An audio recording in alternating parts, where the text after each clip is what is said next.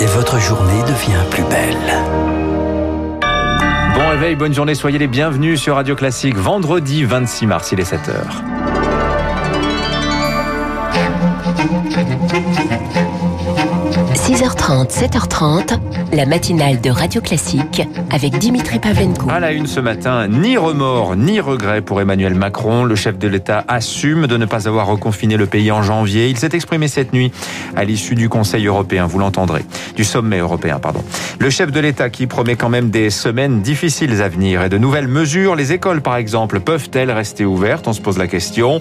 Et puis le cinéma pleure Bertrand Tavernier. On lui rendra hommage à la fin de ce journal avec Bruno Kras.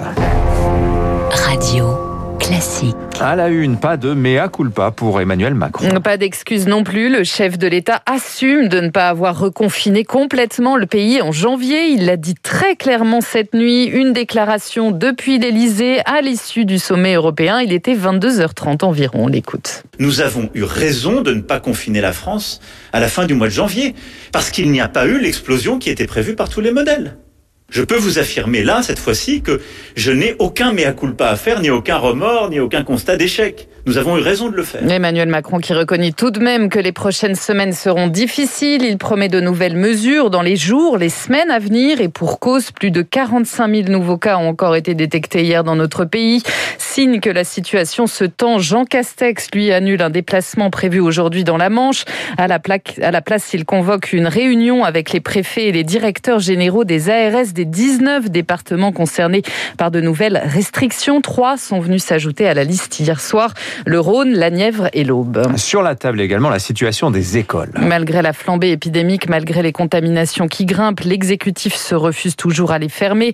Près de 3000 classes pourtant sont fermées aujourd'hui. Un nouveau protocole sanitaire, au moins le quatrième depuis un an, est à l'étude.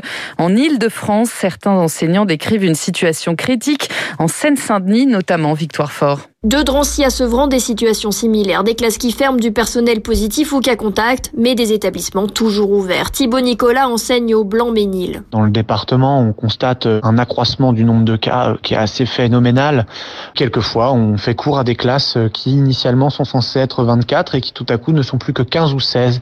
Je pense qu'il ne faut pas s'empêcher de fermer certains établissements pour calmer le jeu. Difficile en plus d'avoir une vraie photographie des contaminations. Je ne vais pas accuser le ministère, le rectorat, les académies euh, de mentir, mais c'est évident que leurs chiffres sont minorés. Il y a énormément de parents qui, lorsque leur enfant a le Covid, soit nous en informent pas, soit nous donnent un autre motif. Un exemple, le collège de Bussy à Aulnay, plus de CPE ni de direction et des parents qui appellent eux-mêmes à retirer leurs enfants par crainte du virus. C'est intenable et on nous fait culpabiliser, s'essouffle un professeur. Pour Catherine Da Silva, directrice d'une école à Saint-Denis, représentante du SNUPP FSU, l'exception française vire à l'entêtement. Depuis la semaine dernière, je tourne avec à peu près un tiers à la moitié de mon effectif en moins sur l'école. On joue avec la santé des élèves, on joue avec la santé de leur famille, ça ne fonctionne plus. Pour résoudre le problème, certains aimeraient avancer les vacances scolaires. En Ile-de-France, la situation est extrêmement préoccupante. De l'aveu même du Premier ministre, le taux d'incidence frôle désormais les 600 cas pour 100 000 habitants.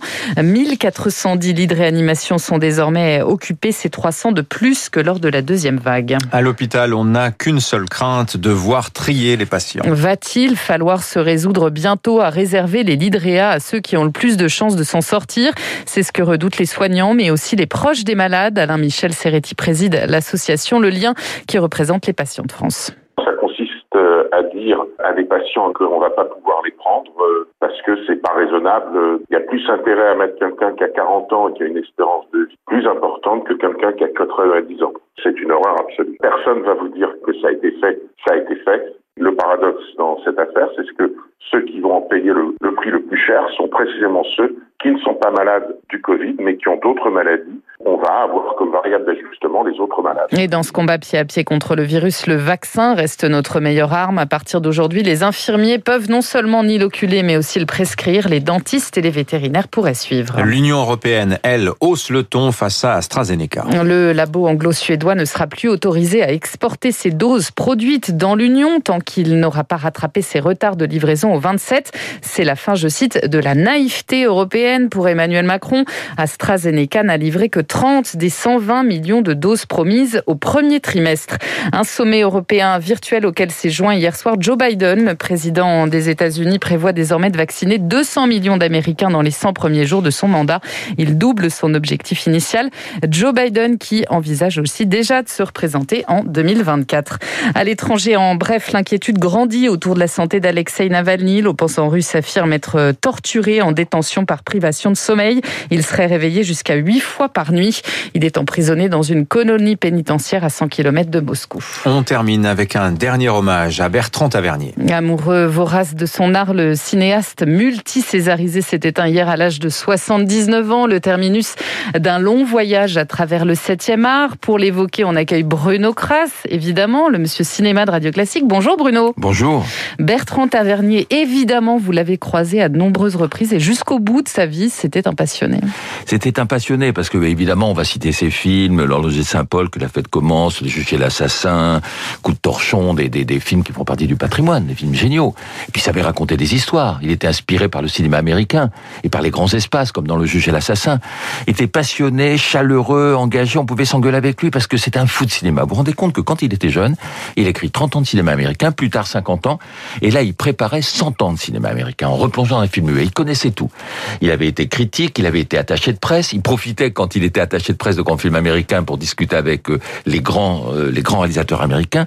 C'était vraiment un historien du cinéma et aussi du cinéma français parce qu'il a fait un film remarquable qui s'appelle Voyage à travers le cinéma français qu'il a fait il y a quelques années et qui est génial. Il était drôle, on discutait avec lui, il discutait avec les grands réalisateurs américains, c'était un chercheur. Je veux raconter une anecdote.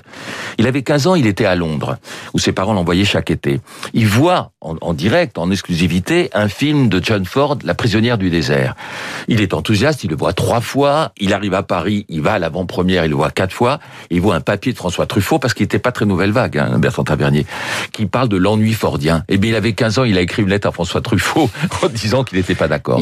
Voilà, c'était ça. Il était patron de l'Institut Lumière, et j'ai envie de dire, c'était une lumière du cinéma, vraiment un historien. Et cette lumière, c'est c'est éteint hier. Très très belle formule de Bruno Kras ce matin sur Radio Classique. Bertrand Davernier dont on retracera évidemment l'immense carrière juste avant 8h, 8h à 8h moins le quart dans le journal imprévisible de Marc Bourreau. Tavernier, Oscar de la meilleure musique originale en 1987 pour son film Autour de minuit.